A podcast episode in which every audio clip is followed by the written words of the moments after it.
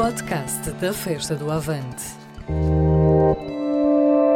Sejam bem-vindos ao Quintas do Avante, o podcast da Festa do Avante. Hoje temos um artista plástico, uma novidade neste podcast, um convidado que atualmente se dedica quase exclusivo ao projeto Mais Menos, que se tornou uma referência no panorama nacional e internacional de arte urbana e que é o foco também da investigação para o seu doutoramento na Faculdade de Belas Artes da Universidade do Porto, instituição para que foi estudar design de comunicação em 1999, tendo desde então participado em vários projetos até se fixar no Mais Menos, através do qual tem trabalhado em contextos fechados e exteriores, integrando vários suportes como o vídeo, a instalação, a pintura e a performance. O projeto, para além das intervenções de arte pública em vários países, já foi exibido em múltiplas exposições individuais e coletivas em Portugal e também noutros países, tendo sido objeto de duas TED Talks em Luanda e no Porto e de outras palestras públicas e académicas. Para este episódio do Quintas do Avante, damos as boas-vindas a Miguel Januário.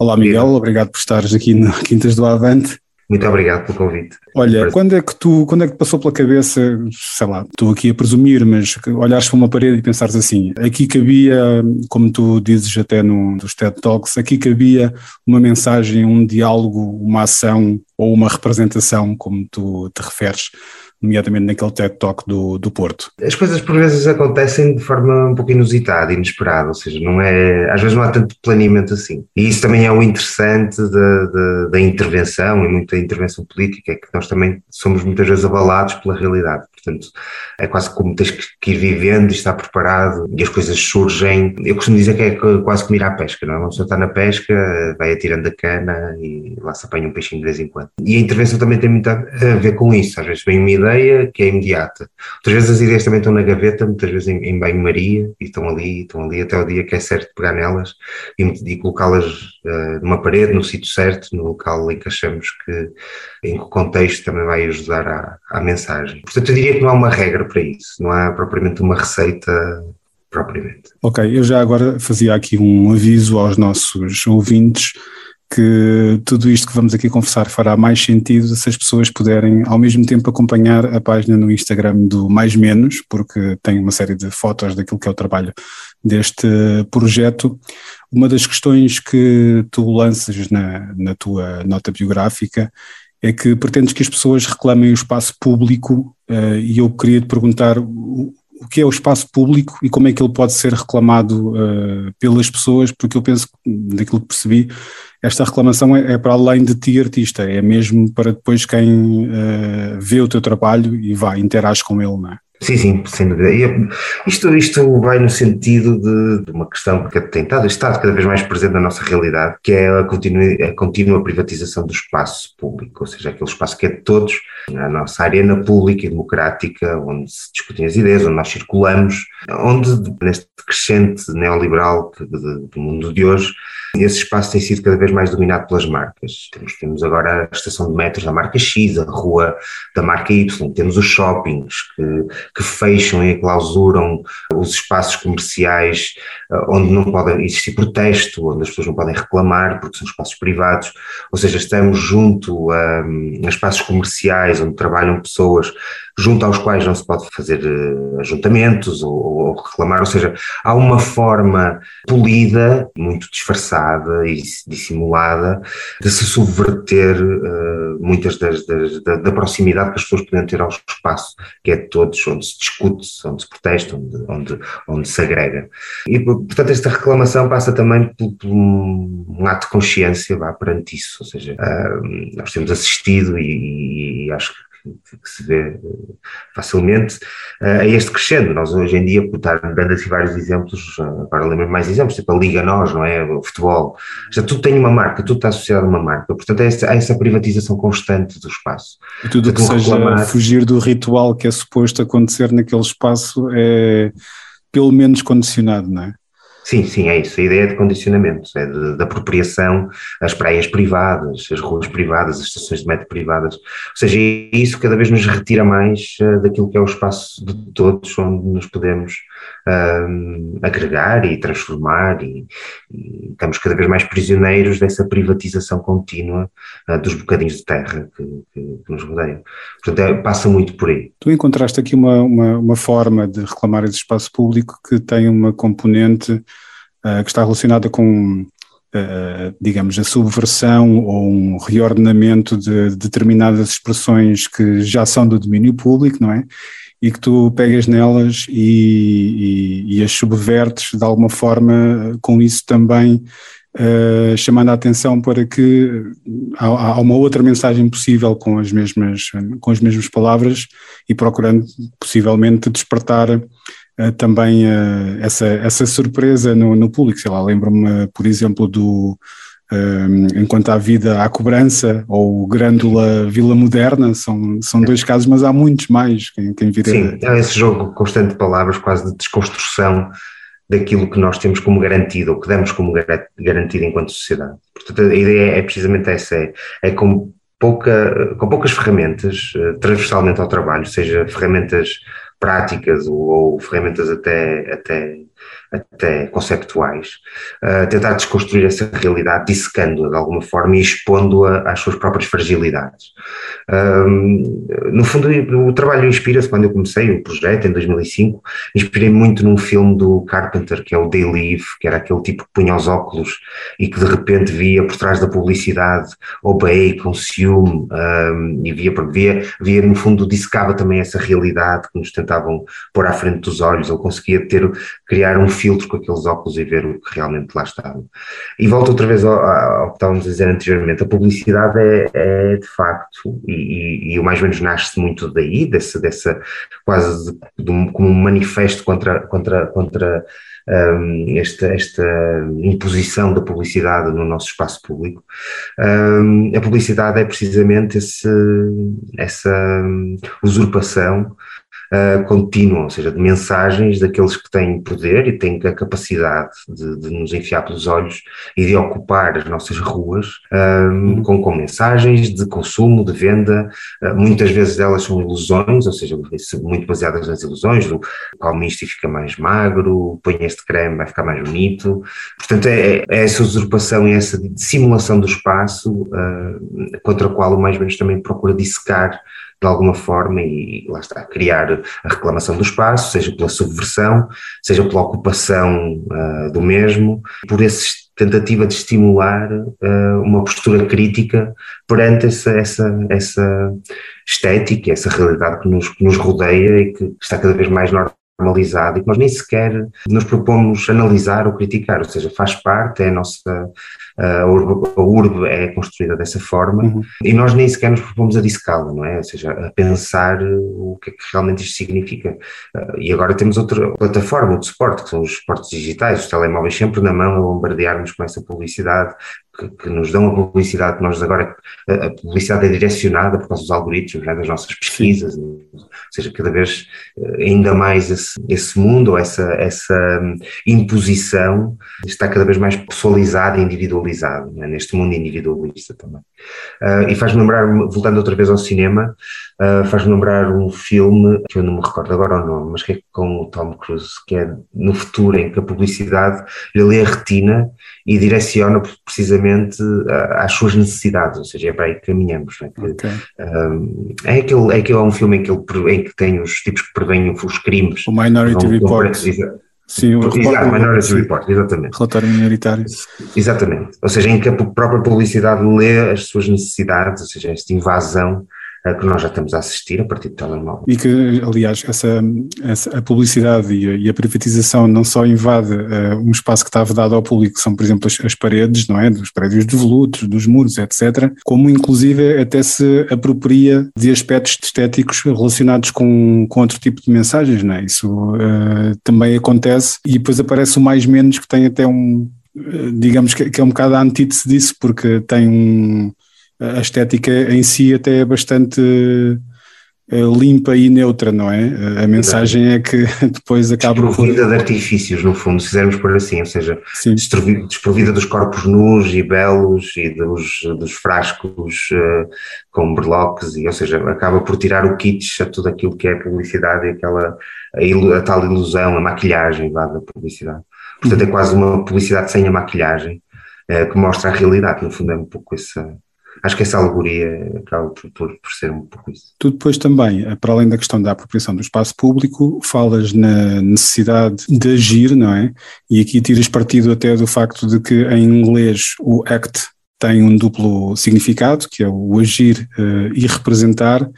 Exatamente. E aqui isto, isto, traz também a Alice uma outra dimensão, que é, eu quando vou a uma sala de espetáculos ou a um museu ou uma galeria, eu sei que vou mergulhar num mundo que não é exatamente real, não é? Mas quando isto é transposto para a rua, essa fronteira fica muito mais diluída e tu tiras partido disto não só na, naquilo que vai para a parede, mas depois também no, nas outras, nos outros recursos que utilizas, das filmagens, das pessoas a, também a participar na. Mas eu queria te perguntar, já agora, como é que te lembraste desta questão de, ok, então eu vou não fazer isto não só um apelo à ação, mas também trazer para aqui este, esta questão de, do fenómeno da representação. Da representação. Quando eu comecei este projeto, eu sempre a ideia ainda muito por definir e que foi construindo ao longo destes anos foi precisamente esta duplicidade das coisas, ou seja, a sociedade é mais ou menos, a forma como nos relacionamos, a forma como, como o projeto ele próprio é mais ou menos, ou seja, tem muitas incongruências, tanto precisamente acabaste de referir uma,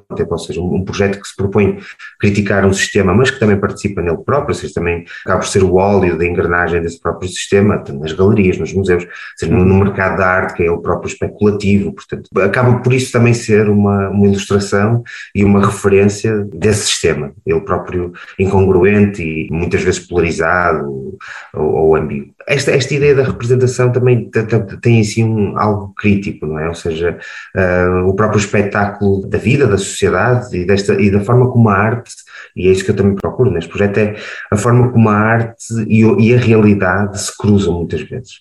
Eu recentemente tive um dos projetos que fiz enquanto no doutoramento, em termos práticos, foi um, a transformação hipotética do mais menos num partido político e passou do mais menos a volta mais menos. E foi, foi um projeto com, que, que andei com três anos mais ou menos com ele e, e na altura alguém me disse que, que isso era realmente uh, o perder a linha daquilo que é ficção e daquilo que é realidade, ou seja, a linha tornou-se mesmo intensa. E para quem? Para o público, não é? Para quem participava e para Sim. quem quis participar de alguma forma neste projeto em particular. Fosse pela, pela proximidade das pessoas, pelo interesse tive coisas incríveis de pessoas a querer uh, estabelecer programas, a querer participar, tive pessoas de direita, quase extrema-direita, tive pessoas de extrema-esquerda. Ainda criei uns comícios que foram muito interessantes nesse sentido, porque pedi às pessoas para enviarem as suas reclamações.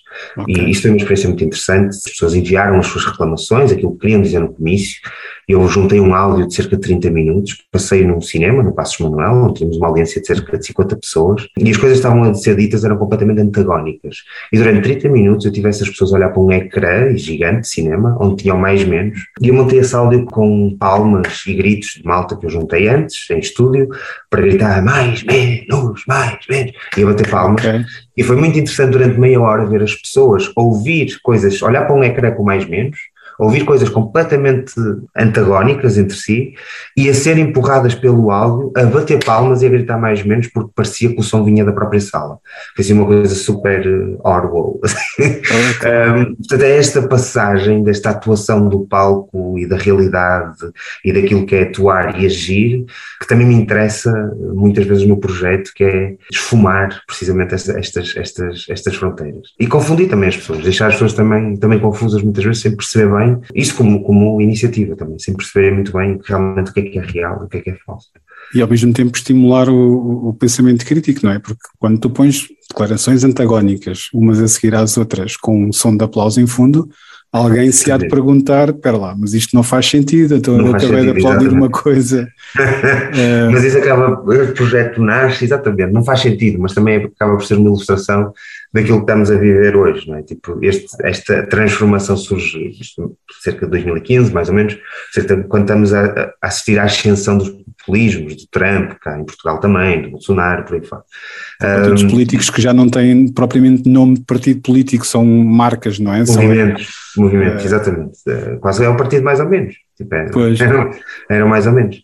Um, e, depois tive outras coisas muito interessantes. Tipo, eu cheguei a ter pessoas a assinar sem saber minimamente para o que estavam a assinar. Ou seja, eu tenho, tive uhum. umas bancas em certos festivais em que montei as bancas, assina, vamos criar o partido mais ou menos, e tinha fila de pessoas a assinar, sem, sem declaração de princípios, sem, sem, sem nenhum documento que as pessoas pudessem ler sobre aquilo. Vamos, vamos. então, portanto, de alguma forma, isso também foi a minha, a minha esta experiência lá, de, de artística foi uma tentativa também de demonstrar o vazio que estamos a viver hoje, em termos ideológicos, em termos uh, partidários. Estamos a falar num período contemporâneo, à ascensão do Pepe Grillo em Itália, com o Movimento Cinco Estrelas, ou do Zelensky em, em na, na, Ucrânia, que vem de uma, de uma série, nem, ninguém conhecia o Zelensky, que vem de uma série de televisão e que de repente se, passa essa. Aliás, eu acho que isto é o exemplo maior deste espetáculo político que nós vivemos uhum. nos última década, este crescendo, que é estas questões da representação que falavas ainda, não é do real, do atuar e do agir, uh, ou representar e agir, que é esta passagem daquilo que é ficção para a realidade, ou seja, em que, em que a certo ponto as duas confundem-se, é? já nem se percebe onde é que começa a realidade, acaba a ficção ou vice-versa. Suscita-me aqui uma reflexão que é, nós um, hoje em dia vivemos sobre uma, sobre uma enxurrada de, de informação que nos chega a toda hora e a todo instante, nomeadamente, lá está, pelos telemóveis, mas não só por, por tantos suportes. Né? Nós hoje vamos para a autostrada e notamos que há uma, uma profusão de outdoors como não havia há alguns anos exatamente, atrás. Por aí, né? exatamente. Né? Mas depois aparece uma forma de arte que tira partido de um, de um suporte que é necessariamente um bocadinho mais permanente, né? como aquela, aquela inscrição que tu fizeste em Lisboa do Vento de Portugal, que, que não era para ser aquilo, mas acabou por, por lá ficar. Né? Exatamente. Em, em, que medida é que isso também uh, provoca quem, quem vê, ou seja, porque vai passar por ali e vai continuar a ver aquela mensagem?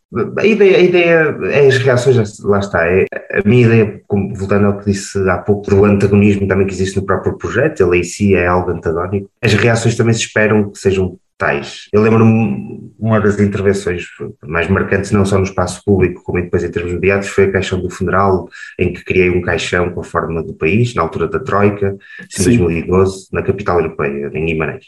Ou seja, o sítio onde nasceu Portugal, fizemos a morte de Portugal enterramos. E na altura aquilo teve assim, termos mediáticos, foi, foi assim muito falado, uh, mas nunca mais me esqueço da parte mais interessante, foi houve toda uma caminhada com o caixão pelas ruas de Guimarães, com a GNR, e as pessoas, ora, tínhamos pessoas a dizer, enterrem esse gajo, já morreu há muitos anos, das janelas das casas, das ruas de, do centro de Guimarães, como tinham pessoas a dizer, isto é uma parabéns, que idiotice, vocês deviam ser presos por estarem a fazer este, isto é um atentado, ou seja, havia todas estas relações que o mais menos queria, são super dispares, são, são dispares entre si. Eu lembro-me, por exemplo, do hino, que também é um símbolo nacional e foi uma subversão do hino, em que tu tens, eh, deves ter pessoal de extrema-direita que deve olhar para aquilo e deve ficar super perturbado, porque por um lado tu estás a mexer no hino, que é um símbolo nacional, não é? Portanto, isso é um crime aos olhos de, dessa gente. Por outro lado, eh, a mensagem que passa ali, na altura que foi feita, era uma mensagem uh, pertinente e que faz sentido. Portanto, isto deve baralhar muitas vezes o público e dependendo muito das origens do público que é. Portanto, isso também é, é intencional muitas vezes, é? esta, esta questão de abananar e de torcer um bocado ali. Qual é a disponibilidade que há por parte dos poderes públicos para este tipo de, de intervenção artística, por um lado, e já agora achas que há espaço para quantos projetos semelhantes? Ou seja, uh, se dois para amanhã surgissem novos, uh, mais ou menos, Sim. Quantos é que, quantos é que Eu acho que há muito espaço ainda para projetos políticos, acho que há muito espaço, porque há, há toda um, uma realidade de, de, intervenção no espaço público que fica distante da intervenção mais política ou mais que infere sobre a realidade de alguma forma, ou que reflete sobre a realidade. Portanto, eu acho que ainda há espaço. E os tempos pedem cada vez mais, acho uh, uhum. que exista esse, que se preencha essas lacunas. Os poderes políticos jogam muito bem, porque hum, dou-te vários exemplos. Aliás, a minha investigação de doutoramento recai precisamente sobre, sobre essa dualidade, ou seja, se por um lado o poder transformador da street art e de projetos políticos e de intervenção de street art, e por outro lado a sua crescente instrumentalização e mercantilização e a subversão por parte do tal sistema que pretendem criticar, ao qual o meu projeto serve aqui muito bem de balanço, lá está, é um projeto mais ou menos desta equação, um lado e o outro. Certo. E eu tenho assistido a isso ao longo destas últimas duas décadas, mais ou menos, ou seja, em que o grafite e a street art, isto já tinha acontecido com o grafite inicialmente nos anos 90, que passa de uma subcultura, uh, também ela de intervenção, muito anti-publicidade e de, de autopromoção contra a publicidade de promoção corporativista, e transforma-se rapidamente em marca de roupa ou de skates ou de, e passa para a cultura mainstream. A street art vive exatamente o mesmo, essa mesma passagem de contracultura para cultura de massas. O poder político vive bem, por um lado, porque há muito, uma série de processos por trás, eh, sejam eles de qualificação, ou seja, transformar a cidade num espaço mais cool, mais fixe de se viver, mais certo. do mundo, mais turístico, como também servem para apagar certas irresponsabilidades políticas, como, por exemplo, preencherem penas que as entidades não se competem a, a reconstruir, a transformar, por aí fora. E, por outro lado, naquilo que quando falamos de projetos mais políticos, também interessa de alguma forma absorvê-los e lá está, e transformá-los em produto de alguma forma para os uh, neutralizar ou para, para os, os tornar mais, menos, uh, menos vincados ou menos politizados. Vá. Uh, eu dou alguns exemplos, de, não até da street art, mas que são processos muito normais que eu penso no capitalismo, ou seja, que tem, tem esta receita. O punk, por exemplo, não é? o punk que era, que era antissistema, neste momento é algo. Temos os, cartões de multibanco dos Sex Pistols, por exemplo. Foi absorvido pela moda, não é? Sim, absorvido pela moda, transformado em produto, normalizado, e é cool ser eh, interventivo, não é? De alguma, de alguma forma, há 20 anos fazias uma frase na rua ilegalmente à noite e agora convidam-te, porque é mesmo fixe eu ser crítico ou ter é um pouco a t-shirt de Che Guevara, não é? Tu tens uma pessoa de, de, revolução, de transformação do mundo atual e de repente o próprio capitalismo uh, pega no seu antípoda, transforma, faz um produto e vende e ganha dinheiro com ele. Uh, pronto, acaba por ser um bocadinho este, este okay. Bom, nós costumamos fazer um desafio aos nossos convidados aqui do Quintas do Avante, que é que possam comentar uh, uma ou, ou, várias, já quem tenha, quem tenha essa opção, notícias saídas no, no jornal que dá nome à festa, o Avante, na última edição. Queria te perguntar, Miguel, uh, o que é que selecionaste desta, desta última edição do Avante para comentares connosco? Uh, eu acho que eu tive, podemos focar-nos logo assim na capa, na questão de, maio e abril e de de, de, celebração destes dias. Foi uma chamada de, de, consciência vá, do que tem vindo a acontecer nos últimos tempos. Uh, isto também ligado um pouco a outra notícia que está que está no avante a ver com a questão internacional da, da guerra, desta continuada tentativa de desconstruir ou distorcer as posições frente à guerra. E também desta tentativa de desvirtuar e de, de rever de alguma forma o que é que foi o 25 de Abril e a tentativa de desconstruir esse dia. Eu, por exemplo, ainda há pouco estava a ver, alguns órgãos de comunicação social usaram imagens de 2020 para o 1 de Maio, para ilustrar as notícias do 1 de Maio. E há uma tentativa nos títulos sempre de, de falar de que tem pouca adesão no Porto, isso não é verdade. Portanto, há sempre esta, esta tentativa continuada de, de distorcer estes dias. Nós, eu lembro-me, recordo-me, começou aqui há uns anos, até vem de antes, não é? Mas esta coisa mais presente começa aqui há uns anos com, com as promoções do, do, daquela cadeia de supermercados.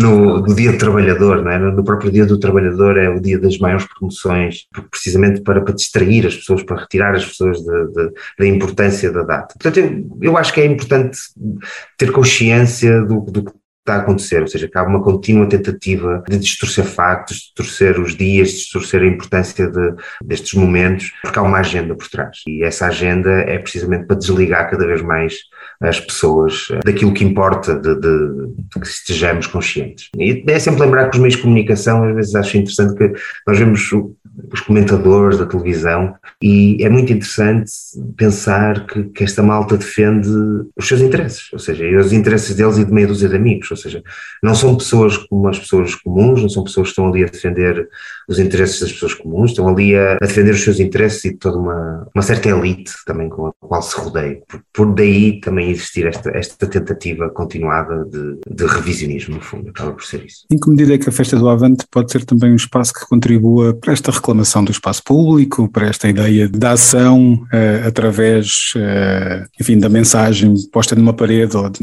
enfim, de, dos recursos. Muitas formas, não só às vezes através de mensagens. Uh, Recorda-me aqui a questão da pandemia, que também agora com a guerra serve de desculpa para tudo. Eu lembro-me na altura de, de, do Avante, em 2020, que eu tive muito gosto em ir, e fiz questão de ir. Tentou-se demonstrar que era possível a vida, existir vida, para além da pandemia seja, criar eventos num espaço aberto e nunca mais me esqueço da perseguição que houve em relação a isso, ou seja, mais uma, mais uma desculpa para se perseguir o PCP, uhum. para se perseguir o Avante e, e depois uh, acabou, toda a gente acabou por copiar exatamente aquilo que foi feito lá.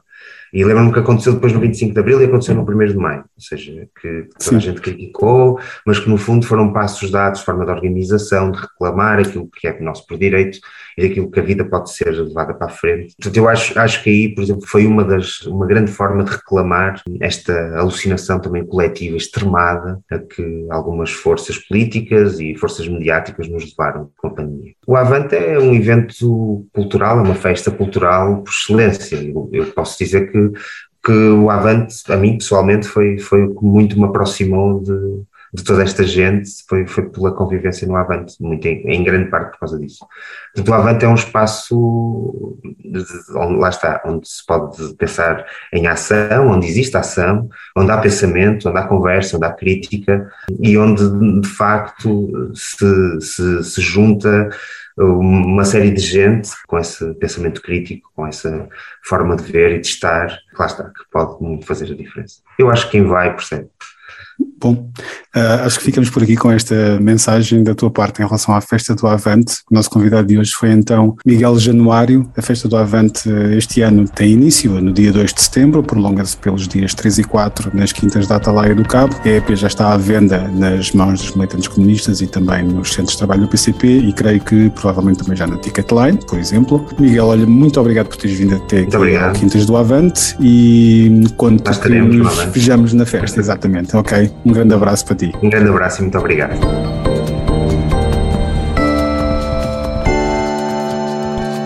As Quintas do Avante, o podcast da Festa do Avante.